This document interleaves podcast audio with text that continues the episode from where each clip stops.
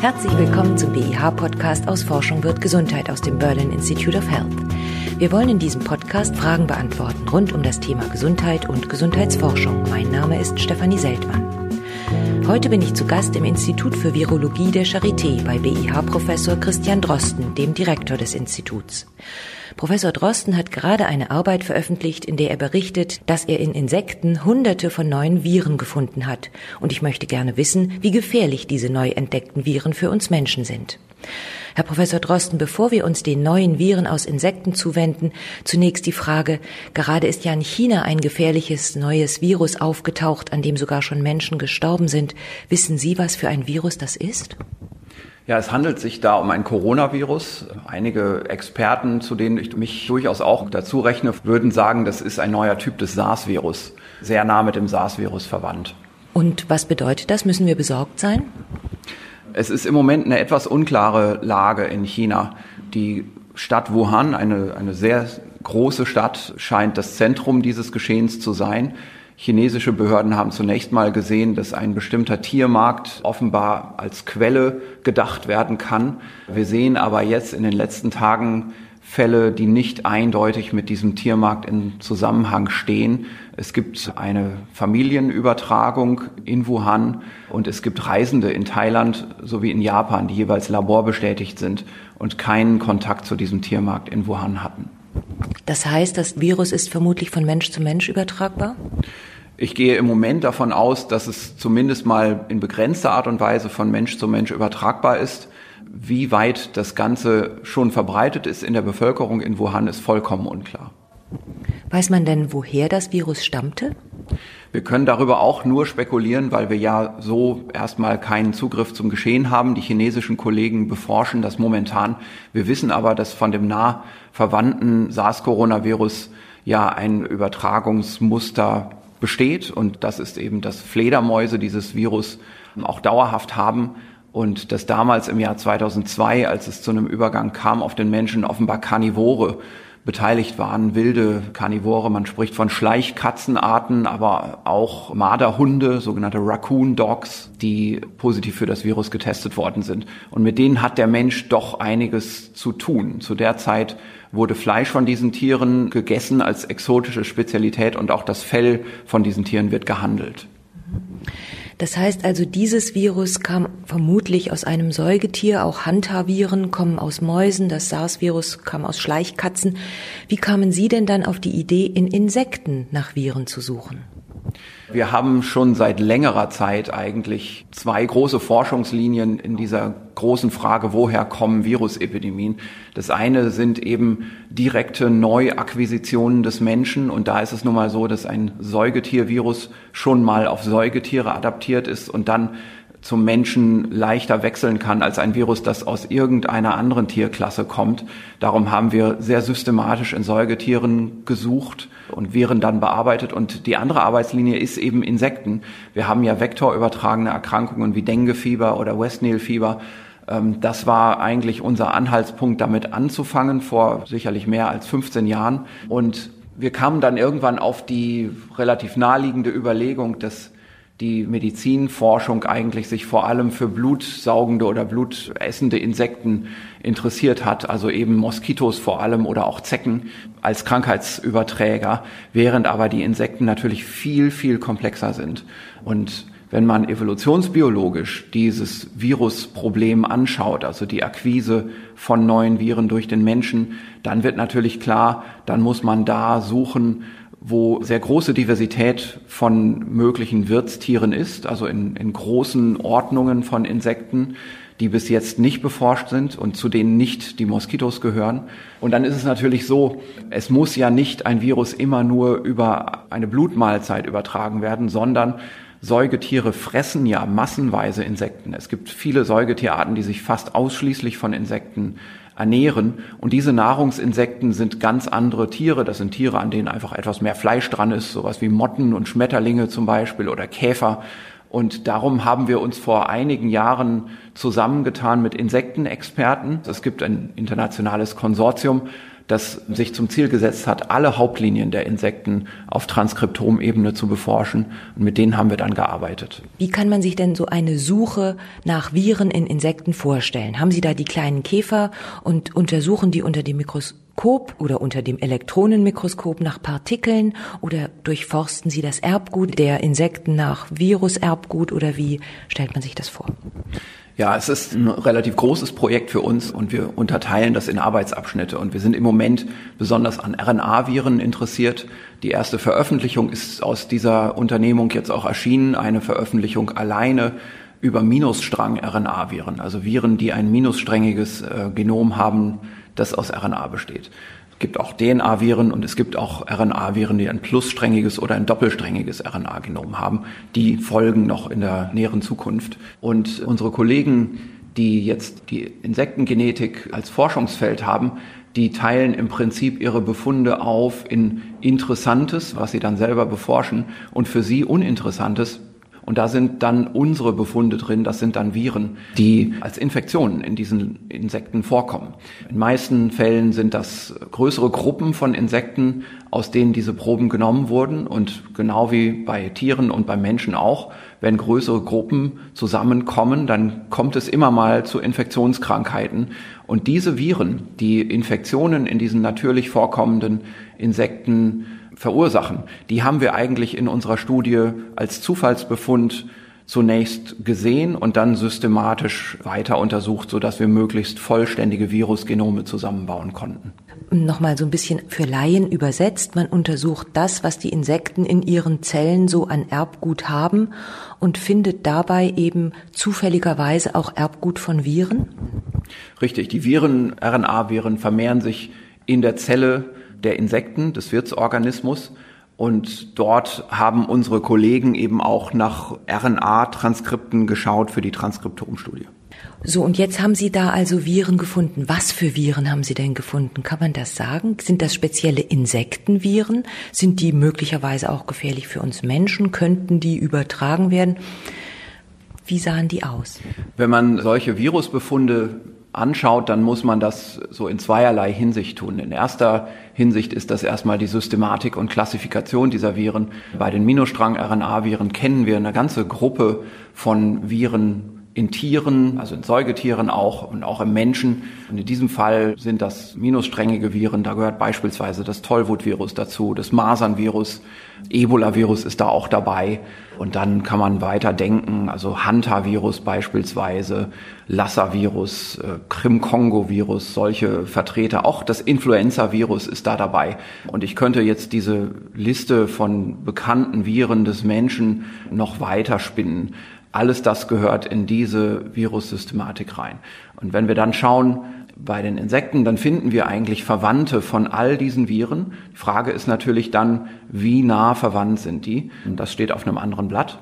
Und zusätzlich zu diesen Verwandten finden wir auch neue nicht verwandte Viren, die also nicht in Säugetieren vorkommen, nur in Insekten. Und es gibt einige vorher bekannte Virusbefunde, die kommen dann beispielsweise in Würmern vor, in Schnecken, also in Nicht-Vertebraten, wie wir sagen. Ähm, die ordnen sich da auch so wie ein buntes Bild ein. Ähm, das ist also inzwischen ein sehr komplexer Stammbaum geworden, aber unsere Daten haben diesen Stammbaum in extremer Art und Weise jetzt belebt mit Blättern. Also man kann sich das vorstellen wirklich wie so ein abgestorbener Baum im Winter, der auf einmal ganz viele neue Triebe und grüne Blätter bekommt nach dieser Studie. Hatten Sie das erwartet, dass es so viele verschiedene Viren gibt? Waren Sie überrascht von der Fülle der verschiedenen Arten? Wir haben schon erwartet, dass wir sehr viele neue Viren finden, denn es ist einfach so, dass wir ja auch sehr viele mögliche Wirtsarten untersucht haben, die zuvor noch nie auf Viren getestet worden sind. Und da kann man sich fast darauf verlassen, dass man da etwas Neues findet. Die große Diversität hat mich schon erstaunt. Was mich noch mehr erstaunt, ist die sehr systematische Ordnung, die man erkennen kann, die Muster, die man jetzt sieht. Es ist im Großen und Ganzen eben schon so, dass die Viren der Säugetiere sehr miteinander verwandt sind und nicht so stark mit den Insektenviren. Also die sind sehr schön abgegrenzt von den Insektenviren und offenbar hat sich vor sehr langer Zeit der Weg dieser Viren evolutionsbiologisch getrennt. Wir können also jetzt so als vielleicht Zwischenschlussfolgerung dieser Studie sagen, Es ist gar nicht so, dass ständig Viren von Insekten auf Wirbeltiere übergehen, sondern das sind ganz lange evolutionsbiologische Zeiträume, in denen sowas mal passieren kann. Was macht denn jetzt ein gefährliches Virus aus? Kann man das schon anhand seines Erbgutes erkennen? Das ist eine ganz andere Arbeitslinie, die wir auch verfolgen. Es ist nicht so leicht, das bei den Insektenviren zu tun. Wir haben da in einigen Virusgruppen durchaus Anhaltspunkte dafür. Man kann als Beispiel in den Bunja-Viren sagen, da kennen wir Viren, die sind gefährlich für Säugetiere, auch zum Teil für den Menschen. Und die haben jeweils bestimmte Proteine in ihrem Erbgut, die etwas gegen das Säugetier-Interferonsystem unternehmen. Das ist also eine ganz wichtige Komponente unseres angeborenen Immunsystems. Und die Insekten haben so ein Interferonsystem nicht. Das heißt, das Vorhandensein solcher Immuninterferenzgene ist durchaus ein Kriterium, das man setzen kann für eine Gefährlichkeit für, jetzt mal im weiteren Sinne gesagt, für Säugetiere. Bei anderen Fragen ist das nicht so einfach. Wenn wir zum Beispiel jetzt an den Anfang unseres Gesprächs zurückkommen, alle fragen sich momentan, dieses neue Virus in China ist ganz eng mit dem SARS-Erreger verwandt. Wie gesagt, einige würden sagen, das ist ein SARS-Erreger, nur ein anderer Typ. Was können wir aber jetzt am Genom sehen? Und da ist es jetzt schon so, dass selbst bei einer sehr guten Kenntnis der Gene des SARS-Virus doch so eine Genomsequenz immer noch voller Rätsel steckt. Wir können einige Dinge sagen. Wir können zum Beispiel sagen, das Rezeptorprotein, mit dem das Virus in die Zelle rein muss, das hat auf Sequenzebene vergleichsweise wenig Ähnlichkeit mit dem SARS-Virus. Auf Strukturebene ist es dann aber doch wieder sehr ähnlich. Was, was heißt das? Das heißt erstmal, dass wir hier eine Wissenschaftsfrage haben, nämlich ob derselbe Rezeptor jetzt benutzt wird von diesem neuen Virus. Und das wird sich innerhalb der nächsten Wochen bis, äh, ich würde mal sagen, ein, zwei Monate geklärt haben. haben Sie Proben von diesem Virus hier im Institut? Es hat im Moment kein Labor außerhalb von China Proben. Wir haben aber Genomsequenzen und können auf dieser Basis relativ viel schon tun. Nochmal zurück zu den Insektenviren. Was bedeutet das denn jetzt für uns, dass es so viele Viren gibt? Müssen wir uns in Acht nehmen? Werden jetzt Tausende von Impfstoffen entwickelt? Soll man neue Insektizide oder Desinfektionsmittel entwickeln und benutzen? Oder sind Sie am Ende froh über das Insektensterben? Es gibt ganz viele verschiedene Aspekte von so einer Frage. Was sicherlich richtig ist, ist, dass Epidemieforscher weltweit natürlich davon träumen, ein Virus noch im Reservoir zu erkennen und dann schon im Vorgriff einen Impfstoff darauf zu machen. Das ist relativ schwierig. Es gibt äh, da hier und da ein Präzedenzbeispiel, beispielsweise der Ebola-Impfstoff. Da muss man schon sagen, man hat zwar gewusst, dass dieses Ebola-Virus vorkommt im Menschen und Ausbrüche machen kann, aber die Entscheidung, irgendwann vor, vor 20 Jahren anzufangen, einen Ebola-Impfstoff zu machen, die basierte auch natürlich auf dem Eindruck, dass man wusste, es gibt Tierreservoire, aus denen dieses Virus immer wieder herauskommen kann. Und das hat dann viel genützt in der großen Epidemie in Westafrika im Jahr 2014, 15. Da hatte man dann sehr viel Vorarbeit geleistet für einen Ebola-Impfstoff. Und es gibt jetzt Überlegungen, das auch für andere Viren zu machen. Es gibt beispielsweise jetzt schon Überlegungen, das für dieses neue Virus aus China zu machen. Aber dass man jetzt Reservoire anschaut und sagt, wir sortieren mal, was da an Viren drin vorkommt und wir machen jetzt einfach mal Impfstoffe, obwohl wir noch nie einen Fall hatten von menschlicher Infektion. Da sind wir noch nicht. Ein anderes interessantes Arbeitsbeispiel ist natürlich die Überlegung, um jetzt mal ein, Gegenbeispiel zum Insektensterben auch zu liefern, wir haben Insekten in zunehmendem Maße von Interesse als Nahrungsquelle für eine wachsende Menschheit. Wir müssen darüber nachdenken, den Proteinbedarf der wachsenden Menschheit weniger über Zucht von Wirbeltieren, Säugetieren, also Massenschweinehaltung und ähnlichen Dingen abzudecken und an Insekten als Proteinquelle zu denken. Und da entsteht jetzt gerade eine ganze Industrie und diese Nahrungsinsekten, da gibt es Kandidatenarten, die gut gezüchtet werden können, die proteinreich sind und so weiter, wo es schon Kochrezepte dafür gibt. Wir fangen gerade erst jetzt an zu verstehen, dass die natürlich auch voller Viren sind. Und die Frage ist natürlich, was sind das genau für Viren? Können diese Viren, die diese Insekten haben, für den Menschen gefährlich werden? Das ist sicher ein ganz wichtiges Forschungsfeld für die Zukunft. Die Insekten, die mit den Viren infiziert sind, werden die auch krank? Leiden die darunter? Das ist eine interessante Frage. Wir wissen darüber gar nichts. Wir wissen nicht, ob Viruserkrankungen Insekten töten. Wir wissen nicht, ob es Massenabsterben durch Viren gibt. Also es gibt natürlich so etwas wie Virusausbrüche. Aber bei den Insekten, die wir hier untersuchen, bei den Viren, die wir finden, haben wir dafür im Moment keine Evidenz. Spielt auch der Klimawandel in dem Sinne eine Rolle, dass es bei uns doch immer wärmer wird und damit auch mehr Insektenarten bei uns auftauchen, die es vorher so nicht gab und damit möglicherweise auch neue Viren? Ja, der Klimawandel hat sicherlich ganz viele Implikationen auf Infektionskrankheiten und die Veränderung der Verteilung von krankheitsübertragenen Insekten ist sicherlich eine der direktesten Auswirkungen. Wir wissen ja ziemlich gut, dass die Minimumtemperatur, die über das ganze Jahr erreicht wird, entscheidend ist beispielsweise dafür, ob bestimmte Moskitoeier unseren Winter überstehen können oder nicht. Das ist der Grund, warum bestimmte Moskitoarten nur südlich der Alpen vorkommen und nicht nördlich der Alpen, weil nördlich der Alpen eben die Minimumtemperaturen im Winter deutlich geringer sind.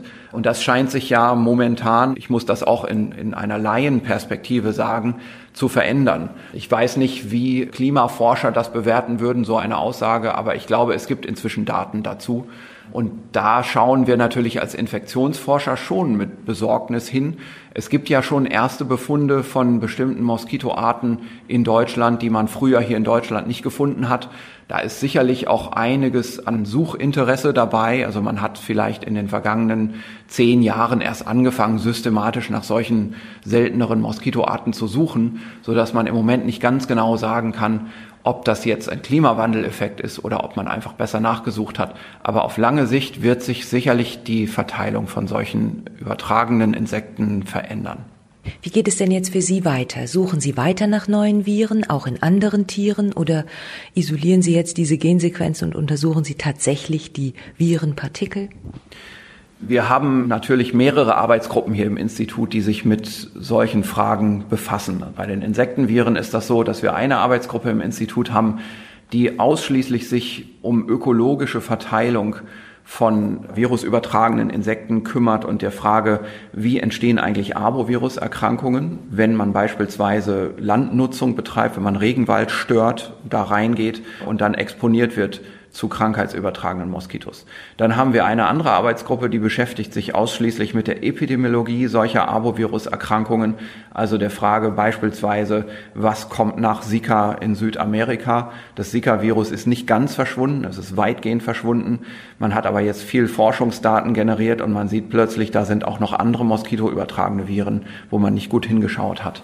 Und dann haben wir diesen Arbeitsbereich, aus dem auch diese jetzt systematische Studie kommt. Das äh, fokussiert sich um eine neue Labortechnik des Deep Sequencing. Und da sind wir sehr aktiv. Wir haben genau genommen zwei Arbeitsgruppen, die das als ihre Kerntechnik jetzt haben.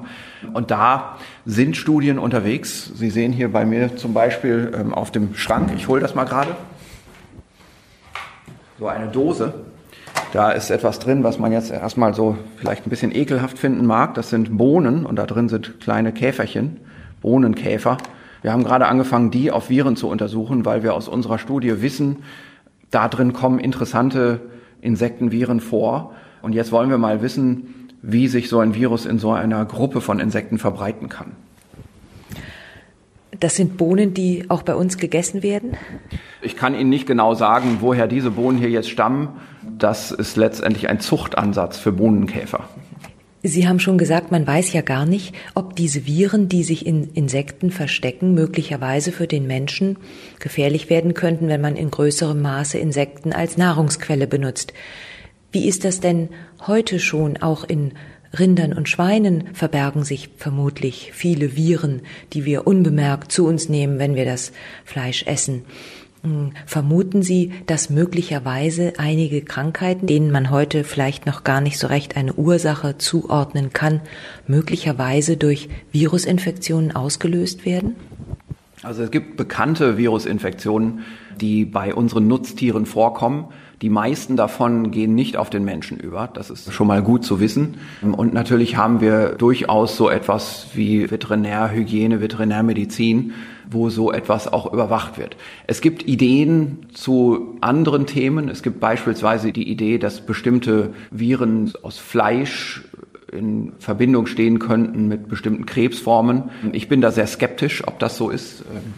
Äh, sehe da im Moment noch nicht so die Evidenz. Ich muss aber auch sagen, dass ich mich damit nicht so ganz genau beschäftige. Und unser Ansatz ist, ist durchaus, dass wir glauben, dass der Mensch unbekannte Viren hat, die wir bis jetzt noch nicht gefunden haben. Wir gehen dieses Thema nur von einer anderen Seite an. Was wir eher machen, ist, wir haben ja hier einen sehr, sehr großen Diagnostikbetrieb, Labor Berlin, sicherlich der größte Universitätsdiagnostikbetrieb in Europa.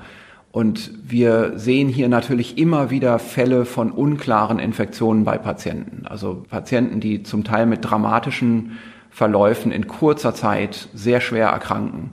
Und der Pathologe und der Kliniker sagen, das sieht alles aus wie eine Virusinfektion und dann schicken sie uns eine Probe ins Labor und wir können nichts nachweisen. Das ist leider Alltag in der Virusdiagnostik.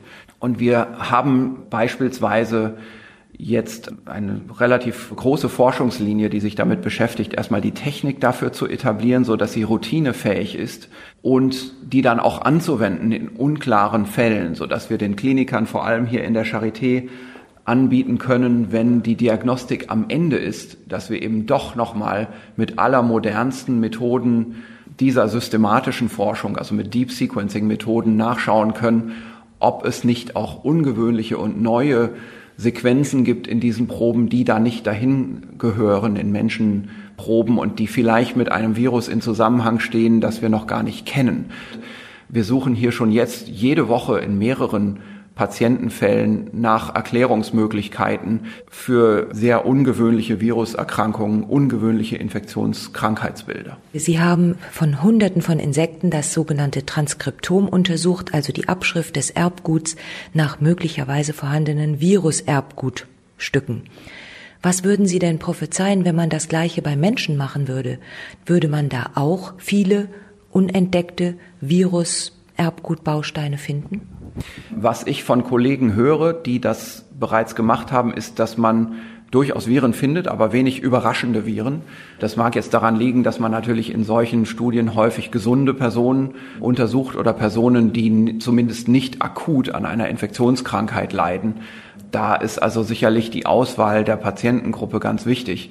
Wir sind aber jetzt auch dabei, Gespräche zu führen hier in Berlin. Wir sind ja mit unserer Arbeitsgruppe noch nicht lange in Berlin. Wir sind ja neu hierher gekommen, um das in größerem Ausmaß auch systematisch zu machen.